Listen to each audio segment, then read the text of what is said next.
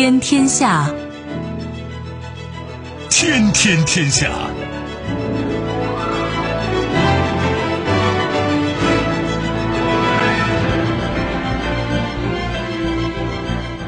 历史穿行者，新闻摆渡人。听众朋友，大家好，您正在关注收听的是《天天天下》节目，我是夏萌，和我一起陪伴各位的还有本节目评论员重阳。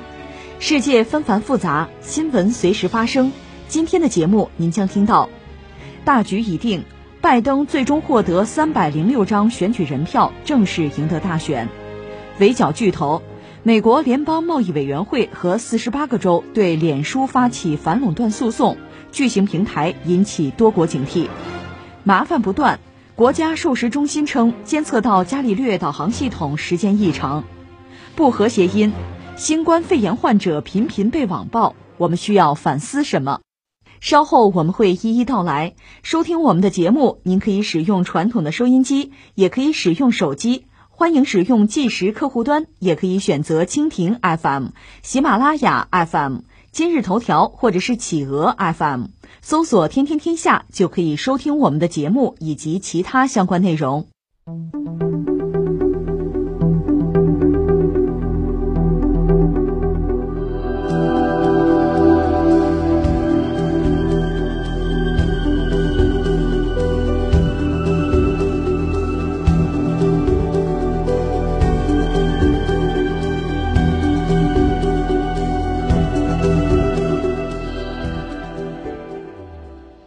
在日前举行的美国选举人团投票正式收官，拜登最终获得三百零六张选举人票，特朗普获得两百三十二张。根据美国宪法及宪法修正案，总统候选人获得超过半数选举人票，也就是两百七十张就可以当选。从十一月七号媒体宣布拜登胜选到十二月十四号选举人团正式确认。特朗普已经嚷嚷了一个多月选举舞弊，还到处打官司。另一边，拜登相对来说稳扎稳打，他已经在忙着为自己的任期谋篇布局了，相继宣布了下任财长、国安顾问、卫生部长、贸易代表等多项重要提名。此外，拜登还提出要重返巴黎协定，上任后美国人戴一百天口罩等等。根据法律程序，选举人团投票结果将送至美国国会，并于明年一月六号再次进行清点。此后，美国副总统兼参议院议长彭斯将宣布计票结果，而下届总统则于明年一月二十号正式宣誓就职。这是来自美国政坛最新的消息吧？就是这个选举人票现在算清楚了啊，投票结果出炉啊，拜登应该是正式当选美国总统。哦，从规则和程序上讲，应该是没有悬念嘛。因为理论上我们知道啊，就往届美国大选吧，选举人投票吧，总的来说，咱也不好叫人家说形式主义是吧？差不多，它就是个形式。因为在选举人投票之前吧，下届美国总统是谁，基本上已经定了。只不过今年有一点特别，就是说特朗普作为现任总统呢，他是拒绝承认败选，他质疑这个选举的结果，说舞弊嘛？指控选举舞弊。所以大家得看一下选举人票是吧？从这个角度换一个维度看看，那到底美国总统应该是谁？那现在结果出炉还是拜登。其实这个数字之前人们推都推测出来了嘛。拜登是三百零六张选举人票，特朗普是二百三十二张，那就说拜登正式当选美国总统应该是没有悬念。之前特朗普各种努力吧，说要推翻十一月三号那个大选结果，现在看来不现实了。那美国不有法律吗？有宪法，有修正案吧？总统候选人获得超过半数选举人票，就是二百七十张超过就可以当选，更何况是三百零六张乎？那下面我们首先看特朗普的态度，他本人好像没有表态，他的顾问叫米勒，史蒂芬·米勒，他有一个表态，接受福克斯采访的时候说，这个竞选团队将继续挑战大选结果，就不服啊，接着干呢。说宪法中的唯一日期是一月二十号，对吧？所以呢，我们有足够的时间，来纠正选举舞弊造成的错误结果，并证明特朗普是大选的获胜者。那意思，在一月二十号之前，特朗普不会认输，接着干。但你说接着干还能怎么干？没什么候选项了。因为就前段时间我们节目也关注了，就是美国的最高法院驳回了德克萨斯州提出的那个，就是认定宾州等等四个州选举结果违宪。有那个诉讼已经被否了。另外，周一呢，威斯康星州最高法院也驳回了特朗普团队提起的一项诉讼，就通过法律手段就告舞弊啊。就这个事儿，基本上路已经绝了，那可能还剩下最后一条路，打仗。这国内很多网友也关注这事儿嘛，是吧？呃，发起战争啊，战时总统，推迟交权。但是我觉得这两个问题，一个问题是你打谁呀？谁也不好谈弄。算来算去，打伊朗吗？那你算其他国家更不好谈弄，对吧？关键是以伊朗的实力，恐怕你也不是一脚踩进去马上扒得出来的。另外很关键的，我前两天也聊过，就是美国这样一个国家吧，如果特朗普通过这么一种方式就不交权。那你想，整个美国也不会认呐，不会接受的。你这总统也当不下去，你怎么发号施令啊？总统的权力你怎么使用啊？如果用不了的话，那天天在白宫相当于住旅馆而已嘛，那有什么意义啊？那特朗普要的不是这个呀。但是这位不是向来不按牌理出牌吗？到一月二十号还有些时日，还有一个月吧，看看他还有什么呃奇思妙想，否则就无力回天了。这个话题聊到这儿，算进行了一半，还有一半需要说什么呢？就是如果一切顺利，明年一月二十号就是拜登接班啊，成为美国的新一任总统的话，接下来会怎样？那这个话题之前我们也多少聊过。就我个人来讲啊，看问题有时候还是要看基本盘、看结构、看那些不太容易轻易变化的东西。我这么讲吧，如果一个国家啊换一个领导人，所有的一切完全改变了。那恐怕两个因素，一个因素是什么呢？你说这个国家可能不够成熟，还有一个是什么呢？那就是以前的很多矛盾积累到一定程度，它最终爆发了一次嘛。你说是说人家美国吗？你是说美国不成熟啊，还是说美国这个矛盾积累爆发呢？这个真还不好说，因为美国历史二百多年，你说它多么成熟、超级稳定，现在看也不完全是这样。当然，你可以这样讲，它曾经成熟过，现在忽然退化了，而且它确实有一些矛盾的积累啊。就说美国这次大选呢。就所谓就红蓝吧，两大阵营吧，共和党就算红的啊，拜登民主党算蓝的。你看，他社会是撕裂的，就是楚河汉界啊，很难调和这个矛盾啊。它出现这么一个局面，我们之前也分析过，它实际上阶级结构发生一些变化。原来中产超过百分之五十的，它社会比较稳定，大家比较理智啊。那低于百分之五十，这个贫富分化比较严重啊，民粹就抬头。这是特朗普上台一个很重要的民意基础啊。那如果我们简单做一个概括概述呢，就是，嗯，二战，二战之后，美国经济社会发展逐渐到达鼎盛时期，特别是这个冷战，通过冷战把苏联搞垮，自己这算一股独大了，如日中天了。我不是曾经和你聊过，在我看来，美国达到极大值啊，影响力极大值，应该就是一九九九年，敢于提出什么人权高于主权嘛？主权就是国家主权啊，谁的国家主权都不放在眼里。但是到特朗普上台提出来“美国第一”啊，“美国优先”什么意思呢？从一个帝国，就又回归到一个或者说衰落到一个正常国家了。你只能这么看它啊。那何以至此呢？你国力盛衰肯定是一个维度、一个因素吧。另外，你从这个资本的角度去考虑，原来是产业资本是主旋律啊，唱主角后来逐渐等于让位于金融资本了。金融资本全球流动性更强啊，更在意全球化，在全球化之中受益更多。不是说产业资本没有全球化的属性啊，只是说金融资本它挣钱更快呀，挣的也更多呀，所以美国逐渐产业会空心化，它很多生产线必然要搬出去嘛，而金融资本大行其道，它的特点就是全球范围内哪儿能挣钱奔哪儿去嘛，那中国能挣钱奔中国嘛，所以实际上华尔街啊，它成为中美关系很重要的一个，你说是粘合剂也行啊，润滑剂也行，它这么一个角色，而且确实在。中国改革开放这几十年，特别加入 WTO 之后，这些年吧，美国的金融资本就是华尔街赚了个盆满钵满啊。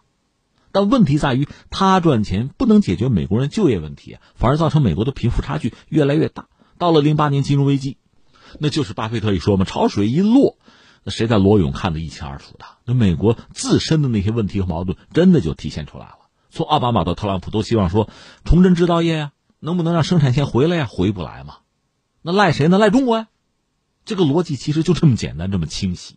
但是我们看到美国的基本盘，就是红蓝的对抗啊，这是达到相当的程度。从红，就特朗普，从他这个阵营来讲，特朗普上台所做的一切都是为了满足红营的需求，都是实现他对红营的承诺。从这个角度讲，人家叫言必信，行必果。和中国不只是和中国啊，和很多国家，包括欧盟打贸易战，要？修墙。排斥移民等等，所有这一切，这都算是特朗普所代表的这个阵营最基本的诉求。所以你看这次啊，特朗普到现在还有他的铁粉、死忠粉。那从我们旁观者的角度看，美国疫情都那样了，死都死三十万人了，我依然死忠，我就支持他。这个立场非常鲜明啊，道理应该说就在这儿。那翻回来，拜登也一样啊。拜登的幕后那个蓝营，共和党的基本盘，他其实支持全球化呀。从阶级阶层结构上讲，相对比较高端啊，金融资本就在这儿呢。当然要反对特朗普啊，很反感他那套政策呀，因为按你那么搞，我挣不到钱了呀。这边肯定是支持全球化的，所以我们可以想，就是拜登上台之后。对特朗普的政策肯定是一个大反转，重回一些贸易协定，和自己的盟友修好，强调全球化和多边。那么，所有这一切不是说特朗普或者说拜登喜欢什么不喜欢什么，基本盘如此，他所代言的这个群体如此。那他的个性作为一个总统，当然个性啊风格呢也起一定的作用。那只是在这和别人打交道的时候，你比如特朗普可能更自我，你看他握手啊。你看他那个言语表达，推特治国，这是很有风格的。但是从根本上讲，基本盘、根本利益决定了他不可能出圈的。拜登也是如此。那你说，那那对中国来讲，怎么理解这事儿呢？是好事坏事呢？凡事有利有弊嘛。我们可以画两道线，一道线是什么呢？是资本这道线。那当然，他希望是什么呢？全球化、多边，和中国交好，挣钱。所以从这个角度来讲，这道线决定了，在拜登上台之后，中美关系大概不至于进一步恶化吧，甚至要有所好转。但是还有一道线，就是从美国国家利益这个层面讲，共和党、民主党其实没有太大的分别。这个又是中美之间结构性的实力的比较，也是中美的基本盘所决定的。这就是基辛格说的那句话：“回不到从前了。从前中国人生产十一件衬衫换你一架波音客机。”那个时代过去就是过去了，谁也回不到过去了。而面向未来呢，美国朝野两党都把中国作为最主要的战略竞争对手，这个恐怕也不太可能改变了。这是另一道线，就中美关系，你说好也好不到哪儿去，恐怕就是因为这个原因。那拜登的政策就在这两道线之间，有一个波动吧，有一个振幅，大约就是这样吧。当然也有人讲，拜登年纪在这儿呢，四年总统任期能不能做满呀？比如做满了这一届，下届能不能再做呀？这个恐怕都是未知数。反正他要真出了意外，那副总统哈里斯上台吗？哈里斯上台就会成为美国第一个女总统了。而且大家一般认为，就民主党也好，拜登也好，他上台之后呢，可能又要念什么咒呢？以前就特朗普放弃的一些咒语，关于什么人权呀、民主啊，就这套东西。而且大家一般预见得到，其实现在已经有这样的苗头了，就是美国联合自己的盟友，比如说欧洲。就是西方嘛，集体来对抗中国的崛起。最近我们看到欧洲方面已经有一个大概的东西吧，要联美意中，有些政客有这样的冲动。另外，澳大利亚最近这不是又要和五眼联盟其他国家要合作，啊，共同对抗中国，也有这样的声音。所有这一切恐怕也是在我们意料之中啊。至于中国方面呢，一方面截止到目前，我看呢可以打一个比较高的分数，就是利用这段时间，就美国人的空窗期吧。我们还是做了一些工作，比如说加入那 RCEP，甚至对这个 CPTPP，我们也表现出一定的兴趣，在经济上完成我们的布局。尤其那 RCEP，我们呃节目里不止一次的聊过，他甚至把美国在亚太很重要的盟友，连澳大利亚的 新西兰，连日本的韩国都拉进来了，这个圈子非常有意思。另外，我们强调这个内外双循环，也是向整个世界。在宣示中国人在这个领域是有底牌的，因为在其他一系列这个内政外交上的动作吧，都彰显出我们在精心布局，为即将到来的新的不确定性做好准备。这是一个，就是积极布局。再有一个是什么呢？呃，我在节目里一直在表述我个人的观点，越是在这样一个时候吧，中国越要强调什么呀？开放，拥抱整个世界，也希望也欢迎整个世界吧。越来越多、越来越积极、越来越频繁的拥抱中国、接触中国。目前我们看到全球范围内有些西方国家对中国是有某种警惕和敌意。这个一方面有作为一个国家呀，出于国家利益的考量，因为原有的格局一旦发生变化，有些国家他受不了啊，接受不了嘛。还有是什么呢？有些政客有自身利益的考量，这个也很正常。再有是什么呢？大量的公众，就民众对中国不了解，再加上一些媒体推波助澜，就产生一些莫名其妙的对中国的警惕啊，甚至恶意。所以刚才我们说这三样哈，最容易松动的是什么呢？应该就是民众。那么加强民众之间的交流，有人不愿意让我们交流吗？恰恰相反，我们必须交流。这个交流的方式，你比如说乌合麒麟画一张画，这个让某些澳大利亚人这个这政客吧就被踩了尾巴一样，就觉得受不了。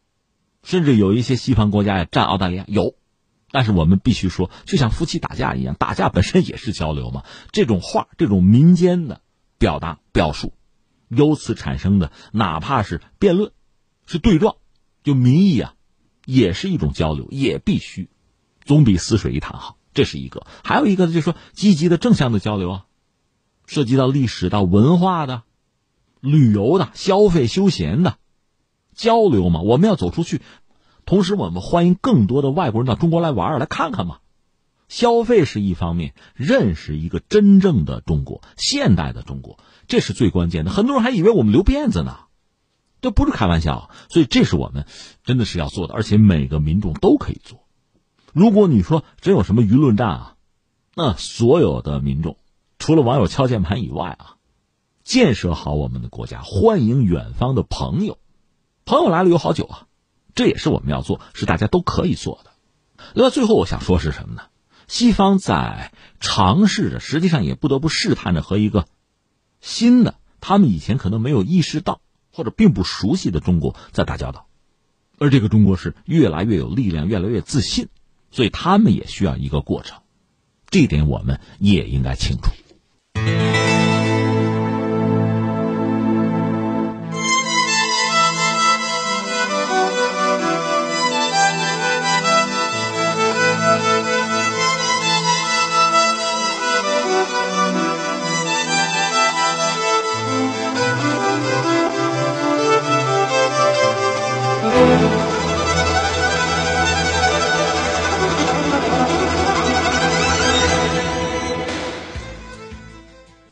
上周，美国联邦贸易委员会和四十八个州对脸书发起反垄断诉讼，指控这家社交媒体巨头利用行业主导地位，通过早期收购等方式，造成市场上无法产生有力竞争者的局面。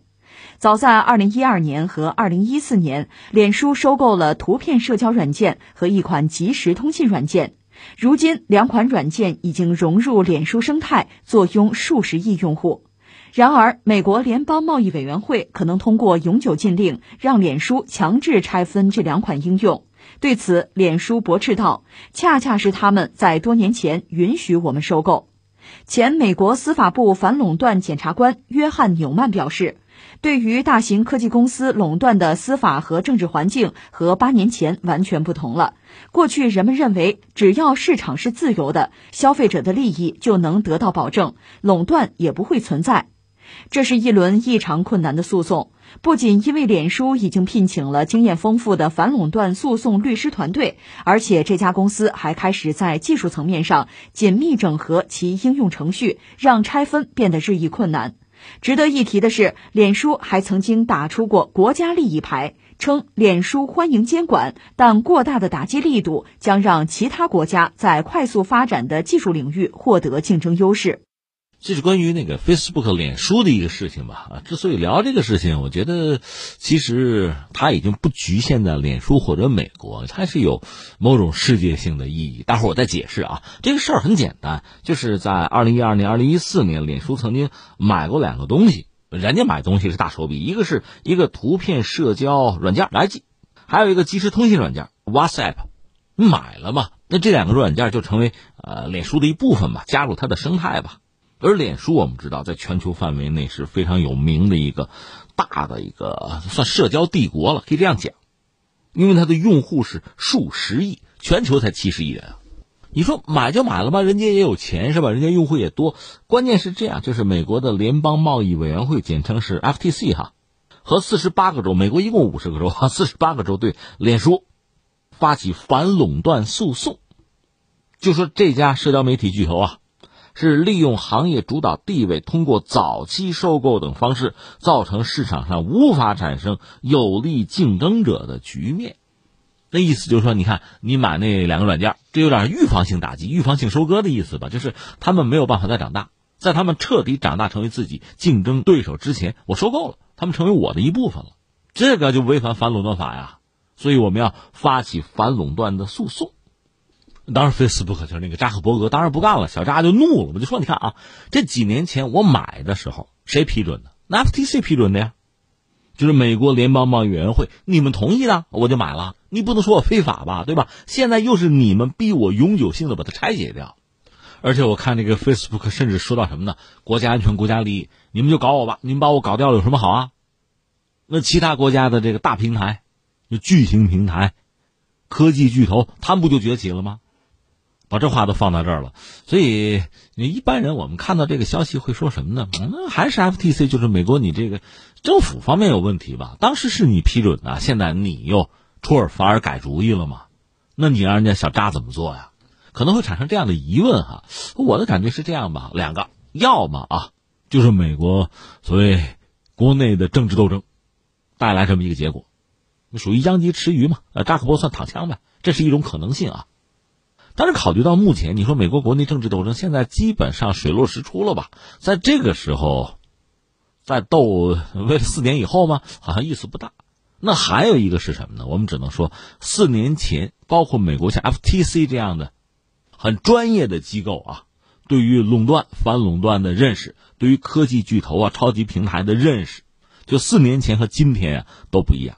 四年前可能太浅薄了，如今呢，比当年可能深入了一点，认识更深刻了一点，所以对扎克伯格，对 Facebook 痛下杀手。我们只能这么理解这个事儿。我不知道你有什么看法或者怎么理解，至少我给两个答案，你会做一个选择啊。你要让我选，我就选最后这个说法，就是呃，美国的就相关机构啊，其实包括整个世界对于所谓的科技巨头啊、超级平台的认识在逐渐的深化。而且呢，越深化，越警惕，就这意思。这是一个我们要说的。另外，就无独有偶吧，在美国的联邦贸易委员会和他这四十八个州啊，还有地区吧，总检察长联盟分别对这个 Facebook 提起反垄断诉讼，实际上两起嘛。还有，就美国司法部和十一个州呢，是对谷歌也提起了诉讼，也涉及到垄断啊，他们打击竞争对手啊。违反公平竞争法也是这个样子。除了美国以外，哈，全世界还有两个地方非常值得关注。一个是欧盟，就在十一月十号，欧盟对于美国的电子商务巨头亚马逊涉嫌不正当竞争第一阶段调查结束，认为亚马逊是违反了欧盟的反垄断规则，破坏公平竞争环境。更有意思的还有中国呀，一个就是在前段时间十一月三号吧，监管部门是叫停，这有史以来最大的 IPO 吧。再就是十号，市场监管总局就关于平台经济领域的反垄断，你看又是反垄断指南，是征求意见稿，面向社会公开征求意见。如果我们说是组合拳三连击，这第三击是什么呢？国家市场监管总局对阿里、阅文、蜂巢分别处以五十万罚款，这五十万是顶格了。为什么说他们收购案涉嫌垄断？还是这个原因？那就是说中美欧几乎是同时。祭出反垄断的法宝，这样一下子让反垄断、让垄断这个话题又成为现在一个应该热议的一个话题了吧？在二零二零年最后的这段时间啊，而且我必须在标注一个前提：现在我们说反垄断，特指就是科技巨头啊、超级平台。换句话说，垄断、反垄断是不是可以有有两个阶段、两个时期吧？之前呢是针对就是大家都熟悉的传统的资本啊、大企业呀。他们有可能造成市场垄断，我们要反垄断。而现在人们更关注、担心、警惕的是什么呢？是科技巨头和超级平台，这是两个阶段吧？你看，我们以前讲垄断、反垄断呢，反垄断法就是市场经济的宪法吗？干嘛呢？就是限制住那些有可能脱缰而出、像野兽一般啊，控制市场、控制社会、控制国家、控制世界这样的资本权利，把他们关到笼子里边去。这算是反垄断法的基本意涵。我有一个什么感觉呢？刚才我不是说吗？可以有两个阶段。我们先不说什么超级平台啊，不说这个呃科技巨头啊，就是在他们大行其道之前啊，就是反垄断有没有必要？就前些年吧，也成为可能学术界关注啊、思考的一个话题。具体来说，什么是垄断？你怎么界定垄断？该不该反垄断？有没有必要反垄断？这个大家就又开始争。你比如说，拿这个微软来说，在一九九四年，美国司法部曾经起诉微软反垄断。微软说：“你看啊，你拿 PC 机来说，桌面端这种系统软件，那我是垄断。但是呢，如果整个软件市场上微软大概占百分之四，那你就不能说我叫垄断。关键看边界。”甚至说的再夸张一点，比如一家航空公司，你说它垄断，他说什么呢？航空市场我是垄断，但整个运输业、交通市场里，我是个小手指头啊。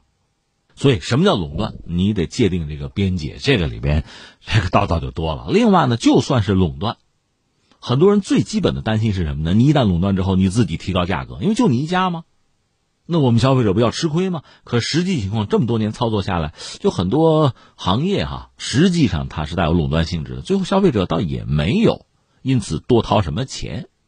我想说的是什么呀？在这些互联网巨头啊、科技巨头啊、超级平台成事儿之前，传统的这个世界啊，关于垄断反垄断其实是达成了一种平衡。总体来说，主旋律来说，我们反垄断，不许垄断。可实际上呢？在某个领域，就某个范围内，垄断其实也是存在，只不过也没有对消费者带来太大的麻烦，对于这个社会秩序啊、国家安全啊、全球的规则也没有形成什么冲击，所以大家相安无事吧。就在这个楚河汉界啊，双方接壤着边上一直在斗，大格局没有变，比较稳定。但是麻烦在哪儿？出现了一个新力量，就是刚才我们说的科技巨头啊、超级平台啊，而且现在互联网，互联网天生它就全球化呀。所以这些东西对一个国家的经济和政治秩序、对国家安全、对全球秩序都可能产生冲击。这个冲击实际上已经产生了。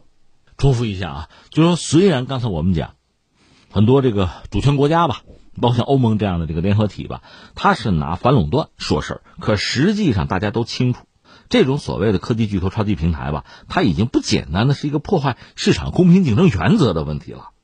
因为它整个的是就下沉啊，深入到人们的社会生活的方方面面吧，它实际上会直接影响一个国家、一个社会的政治运行，乃至国家的安全和稳定。它是冲击既有的秩序的。一个美国的思想家就那个福山，福山当然净说错话，当年说这个历史终结不就他说的吗？福山说什么呢？说这些庞然大物现在支配了信息的传播和对政治动员的协调。这对运作良好的民主制度构成独一无二的威胁，就是美国这帮互联网巨头威胁美国民主了。你说你别扯了，那美国的其他资本巨头难道没有左右美国的民主啊？刚才我不是说了吗？在互联网巨头出现之前，实际上达成了一种平衡。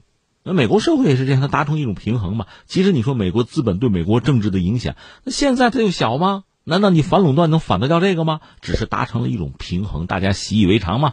而现在新的力量又来了，而它的冲击比之前资本对政治的影响，从这个烈度上、规模上都要大得多，这是让大家无所适从了，无法接受了。我们这么理解是不是可以？特别是今年美国几件事儿吧，一个是疫情，一个是大选，还有一个像这个弗洛伊德就那黑人之死这些事情，你可以清晰的看到，美国的这几个超级巨头、超级平台。一方面，他们的商业控制力啊、盈利能力是在不断的强化的；另一方面，他们对整个国家、对社会的影响是不断在增加的，而且也没有任何对于他们，尤其是在这个数据使用方面基本的监督啊、合理的监管没有。那你说怎么办啊？你看美国人有办法拆分吗？以前美国就这么干的，你太大了嘛，垄断了，把你拆掉，这是以前的做法。欧洲呢？欧洲罚款啊，高额罚款。但是现在就是互联网巨头这么一个就新物种，你用传统的方法能不能解决？目前我们看到美国方面 FTC 什么的还是倾向于把这个微软、把这个 Facebook 买的那两个软件们拆掉吗？还是这么想？但是能不能解决问题？其实我们要打一个问号。那我觉得所有这一切从中国这个角度看，应该高度的关注，去思考，该借鉴的可以借鉴吧。人家翻船翻车的地方，咱别跟。但是有几样应该错不了，一个是健全法治嘛。通过立法强化用户，用户更加形单影只嘛？那我们怎么样保护我们自己的隐私啊？我们的数据这个权利，法律一定要给，要保护住。另外就是健全市场经济的机制和规则呀，能够让一些新的这个平台嘛，有竞争力的平台能够应运而生，不至于轻易的被打压致死。再就是你约束，哪怕是制裁啊，就是说，呃，现有的这些互联网巨头啊、超级平台啊，你得实事求是，从实际出发。你比如刚才我们说中国那三家企业吧，你说五十万的罚款，那不是毛毛雨吗？你罚个人五十万，可能很多人都掏得出来吧？你何况罚这样一个巨头企业啊？那这个额度，这个顶格到底应该是多少？你总要从实际出发吧。但是言而总之，最后我们要说一句：从目前全球这个格局来看呢，大家对这种就科技巨头、互联网平台啊、超级平台啊，从政府这个层面都是越来越警惕和小心，因为这些巨头不是简单的生产某种产品，提供给消费者使用就完了。他提供的服务其实往往涉及到精神文化层面。涉及到人的思想了，也涉及到人最隐秘的那一部分了，所以加小心当然是对的。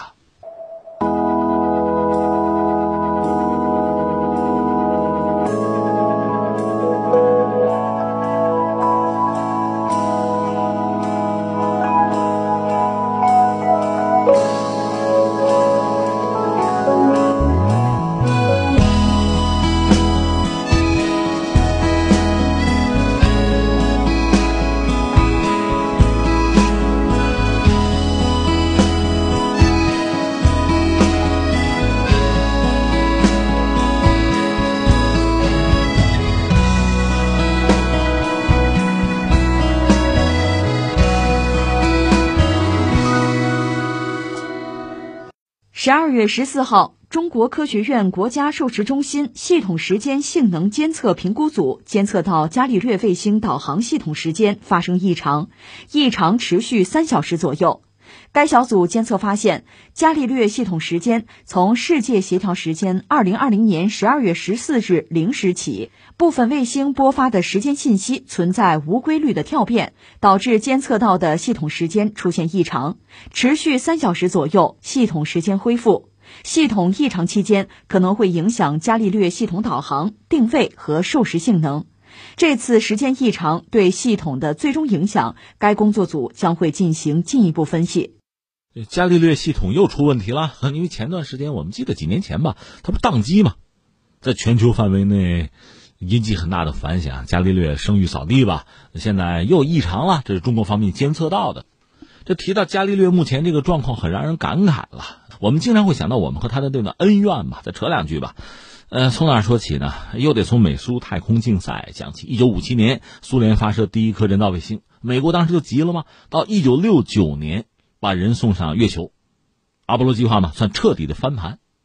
而且美国确实后劲儿比较大，因为卫星是一个平台，用这个卫星干什么，那就有意思了。所以你现在你网上随便搜搜看看这个卫星啊，就人造地球卫星啊，这个家谱啊，这个谱系非常之庞大，干什么都可以。那美国人提出来说可以导航啊，这就是 GPS。这个计划美国是一九七三年开始实施，到一九九五年。哦，达到一个完整的、完全的运行能力，就整个这个计划到九五年彻底完成，二十四颗星绕着地球转。当然说，在九五年之前，一九九一年海湾战争，就是说它那个 GPS 并没有完全部署到位的情况下，GPS 在海湾战争中就已经发挥了极其重要的作用。坦率讲，给全世界上了一课，因为有了卫星啊，导航卫星嘛，全球定位啊，它的很多。这导弹那个攻击性的武器打的可以非常准、非常精确，那就让战争的形态发生很大的变化。就武器啊，整个发展的路径都发生了很大的变化。这是美国人干的事，当然对全世界都是一个震动嘛。那俄罗斯也好，欧洲也好，中国也好，那就奋起直追吧。其实这个想法啊，就是导航卫星这个想法，很多人想过。苏联当年搞格罗纳斯也是这么考虑的嘛。中国我们聊过，有个陈方允院士，老先生已经去世了。他本人在中国当年，就是经济和科技基础还比较薄弱的时候，就考虑过用卫星来定位、来导航的问题。当然，他知道中国底子弱哈，像美国那样搞个 GPS 二十四颗星不现实。他说我两颗星就可以实现相当的功能，脑子够聪明吗？而且就在一九八九年的时候，他的这个思路啊，做这个演示也是成功的，就是说他实现了地面目标利用两颗星就卫星啊，快速定位、通信和定时一体化。但就算两颗星也没有搞，最初他提出这个方案，就等于说是被束之高阁。到一九九一年海湾战争，全世界都认识到这玩意儿的重要性，那马上我们就快马加鞭搞嘛。欧洲也是这么想的，他们那个伽利略计划属于是自己的导航系统。你说欧洲人跟美国人那么亲，用美国的不就完了吗？也用。美国人搞 GPS，实际上它是军民两用的，军用的那就是美国人自己玩了。如果愿意呢，也可以供盟友来使用，提供服务。至于民用的呢，精度当然就不够了。原来民用的美国也没打算开放，后来是这个苏联那个格罗纳斯系统投入使用之后呢，美国一看，那就放开吧。它什么叫民用放开呢？原来它有一个干扰，就是民用的呢，大家用不了。现在把干扰解除了，就民用。民用的精度差，比军用的可能要要差十倍吧。至于军用的，是这样，就美国对自己的盟友该开放，它是开放的。包括对于欧洲，就劝你们不要搞伽利略嘛，用 GPS 就可以了吗？那欧洲人呢是坚决搞自己的，这道理很简单嘛。这就像一个水龙头的阀门，美国人说关可以关上，而且我要给你两个错误的坐标呢，你导弹不一定打到哪儿去了。所以，真正涉及到国家安全、国家利益，这玩意儿还得是自己搞。就算欧美那么亲，欧洲人也需要自己搞。伽利略系统，那是在二零零二年搞自己的。当时中国呢，在这个领域吧，也是希望能够有一些国际合作，就能不能我参与你那个伽利略啊？当时欧洲人也答应了，但到最后是不欢而散。当然，我们知道，你可以想象，美国人从中要做梗、要干预、要搅和。另外，欧洲人呢？也不希望借此获得导航领域的核心技术，最终是真正核心的东西不让中国获得。中国当然还有些投入，就让人家摆了一道，那怎么办？痛下决心嘛，卧薪尝胆，自己搞嘛。其实这个道理说出来谁都懂，关键的技术、核心的技术谁肯给你啊？那玩意儿花钱你买也买不到嘛。如果真能做到的话，欧美那么好的关系，欧洲人用美国的 GPS 不就完了吗？道理是这个道理。那你说当时我们那个决策错误吗？也不是错误啊。如果有机会能够进去，这一脚能踩多深踩多深嘛，能拿多少拿多少嘛。但是坦率讲，这个结果也是我们能想象得到的。呃，中国加入这个伽利略计划，我们说也掏了一部分钱，算是入门费吧。入门费两部分，一部分就是钱了，还有一部分是什么？等于说是投资。就科技部把钱投到国内一些相关的研究机构啊、企事业单位是这样的，但是最终到二零零五年左右，风险发生变化。一个是欧洲呢，整个这个政治开始转向。以德国为例吧，就默克尔上台之前，那个施罗德被认为亲华嘛，他下台，默克尔上台。法国方面呢，也出现这个决策层领导人的交替，这就在科技上啊，和中国之前比较密切的合作告一段落。这就是所谓中国被踢出伽利略计划，那就自己搞，这就是北斗嘛。说起来，如果当年欧洲人就是伽利略系统啊，真的是接纳，就是坦诚的、相互尊重的接纳中国人，那北斗现在是什么样子，我们不好讲啊。但是，一旦你把中国人推出去不合作，那双方可就是竞争对手，那中国人就不会客气啊。所以，从我这个角度看，我们也算报了一箭之仇，那就是北斗二代的时候。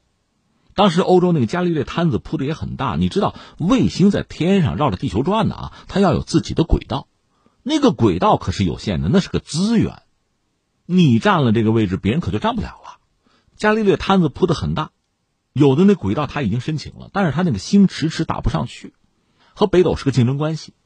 这个事儿哈，有人管，就是所谓国际电信联盟，它有一个先占先得的基本原则吧，就是你哪一个国家能够先把这个星。你打到那个轨道上去，还有相关的频率，对吧？你这个卫星得向地球发送这个频率的信号啊，那这个资源就是你的了，那没办法。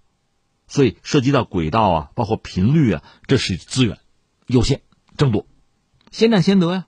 这个先占先得，你听着也有道理，就像咱们买票排队一样哈。但是对于发达国家来讲，当然有利于人家了，人家先进嘛。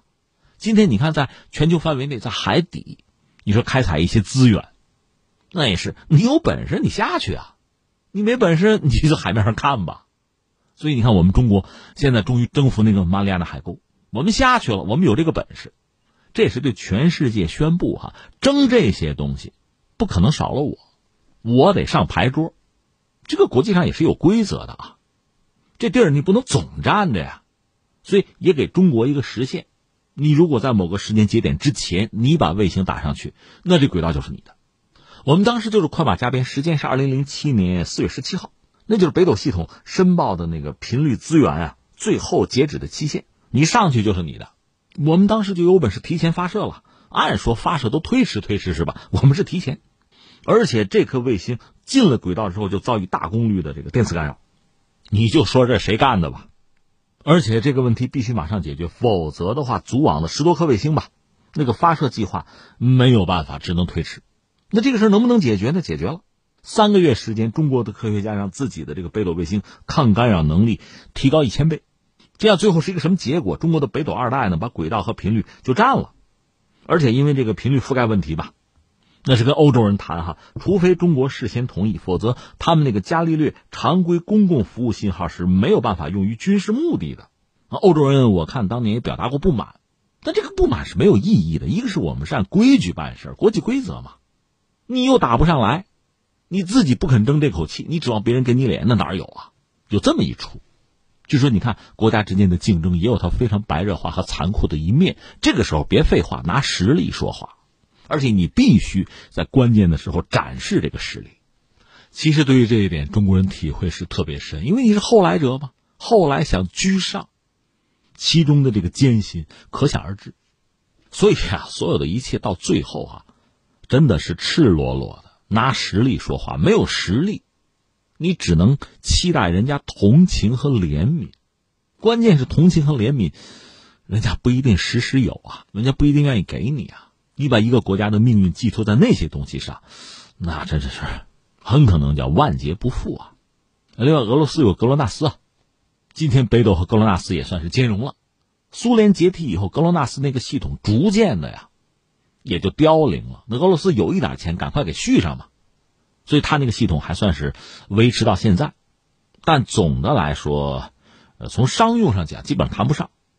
而欧洲这个伽利略系统在全球四大系统，就 GPS、格罗纳斯、北斗，还有伽利略嘛，四大系统，它那个系统呢，就是总是出问题。前段时间我们讲宕过机，现在又异常。你想，作为导航系统，如果你瘫痪、你停摆，那意味着什么？这样我们也惊出一身冷汗。如果我们真的是深度的加入进去，我们的北斗还搞不搞？还能不能搞成现在这个样子？它宕了机，我们怎么办？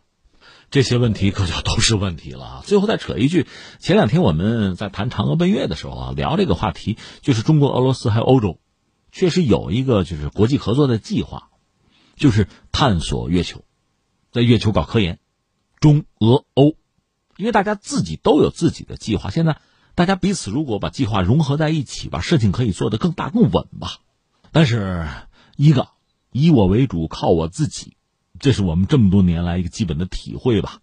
另一方面呢，就说俄罗斯、中俄呢，确实有这个战略协作伙伴关系啊。但是，俄罗斯目前的经济状况，和他目前在全球的这个格局中所处的位置，和西方在博弈啊，他有多大的精力和投入，就资源啊，能够拿到这个项目上来，这确实是一个问题。那至于说，欧洲呢，有伽利略的前车之鉴。如果欧洲人，比如在美国总统拜登上台之后啊，又开始倒向美国，在和中俄合作这个问题上又开始手杵两端，唧唧歪歪，这事儿在多大程度上能做成，也是一个问题。当然，换句话说，欧洲人逐渐的啊，他这个自主意识也在增强。你比如马克龙一再强调欧洲自主的防务，啊，走自己的路，这个也不只是做事啊，做姿态啊。他是也有切身的感受吧，只是看这个声音、这个思想能不能坚持下来而已。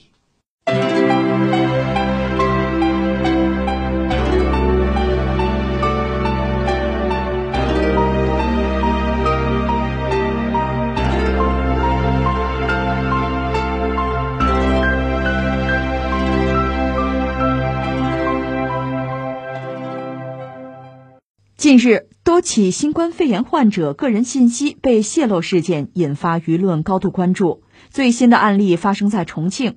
十二月十一号晚上六点多，官方通报重庆市彭水县报告一例境外输入无症状感染者。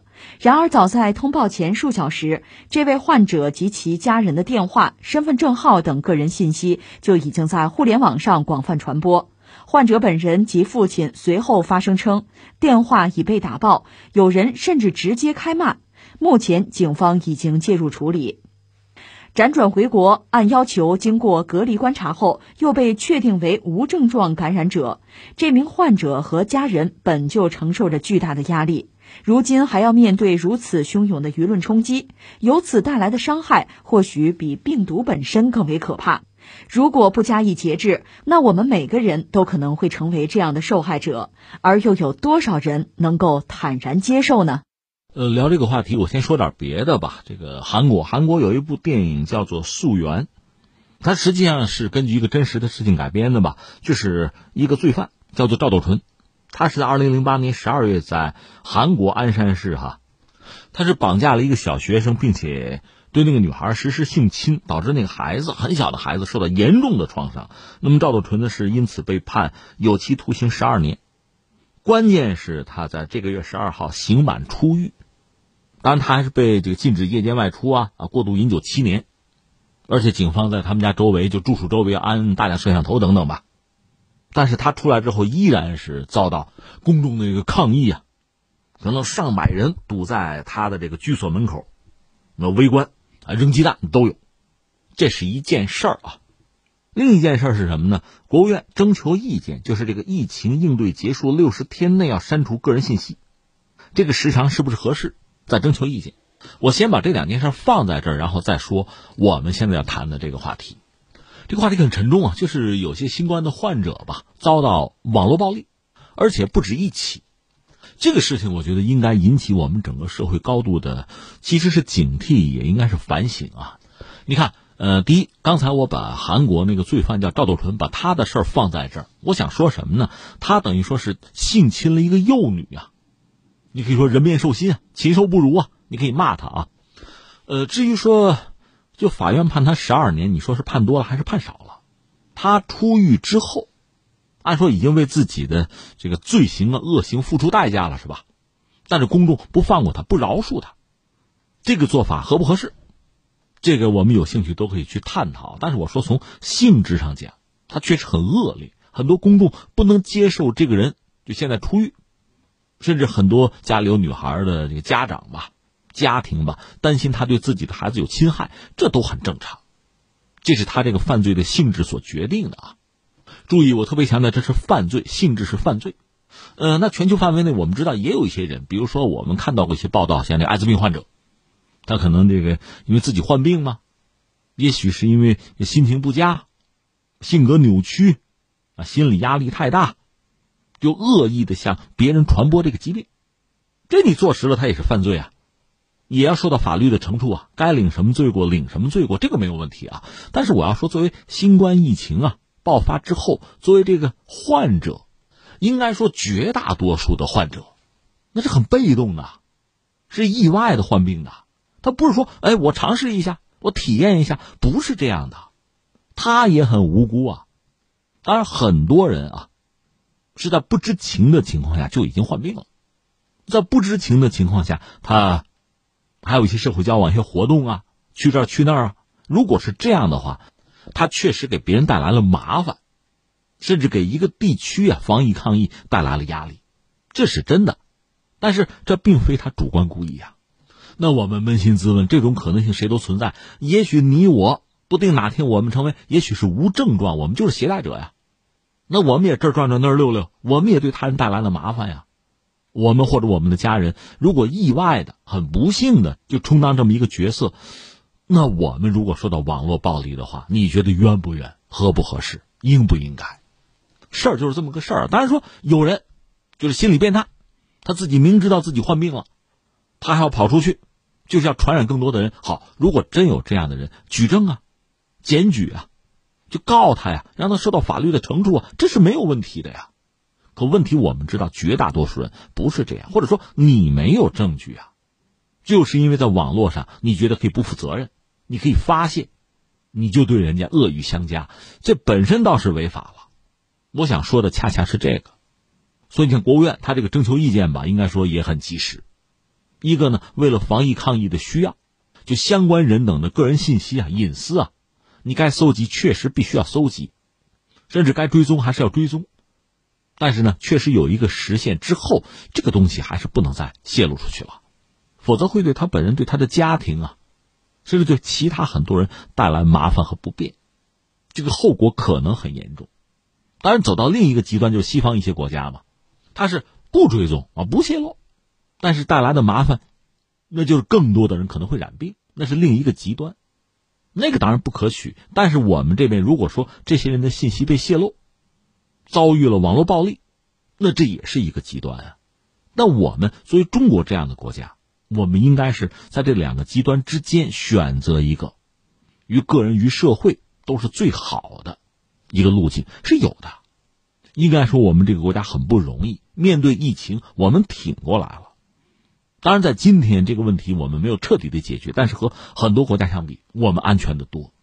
这是大家共同努力的结果，也是大家相互支撑啊、团结一致的一个结果。那不能说因为某些人一些。对疫情的错误的理解，甚至一些情绪，就让很多社会成员变得又人人自危啊，相互有不信任，甚至敌视和警惕啊。我们的敌人是疫情，是病毒啊，不是人呐。更况且这样的病毒，这样的疾病，你知道你肯定得不了吗？你谴责别人怎么那么有勇气，那么有把握呢？我们知道，像传染病啊，新冠疫情，它其实真正的可怕在哪儿呢？它对人的侵害，就这种传染啊，是默默的进行。我们可能在不知不觉之中就成为受害者。今天我们看到的那些患者，他们的遭遇、他们的状况，也许某一天这样的命运就降临在我们头上。所以，多一些同理心，多一些同情心是至关重要的。与其去谴责那些患病的人，倒不如一个是做好自己的防护，再就是很严格的约束自己的行为。同时也友善的提醒其他人，做好相应的防护措施啊，这是该做的。而如果你只会去攻击那些可怜的患病的人，你是一个什么角色？那你在破坏这个社会的团结呀，你在破坏人和人之间本来可以友善的关系呀。那你所做的和病毒所做的又有多大的不同呢？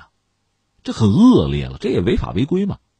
当然，另外有一个问题，我看很多媒体也谈到了，就是相关人等患者的信息怎么泄露的？这责任在谁？总是可以找到的吧？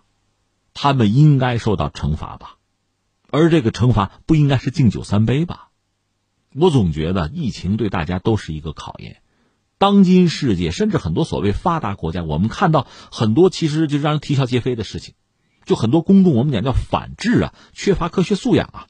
这不从欧洲到美国都传开吗？就是大家觉得什么呢？五 G 的那个信号塔传播新冠疫情，烧了它。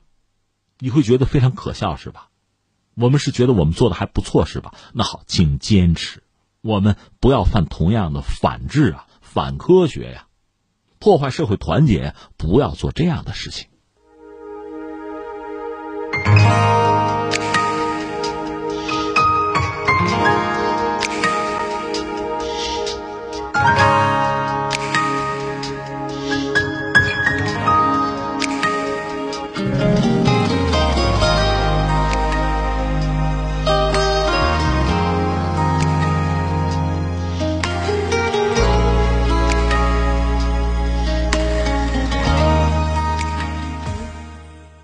好，听众朋友，以上是今天节目的全部内容。最后还是要提醒您，收听我们的节目，您可以使用传统的收音机，或者是手机，通过计时客户端、蜻蜓 FM、喜马拉雅 FM、今日头条或者是企鹅 FM 搜索“天天天下”，就可以找到我们的节目。我们明天再会。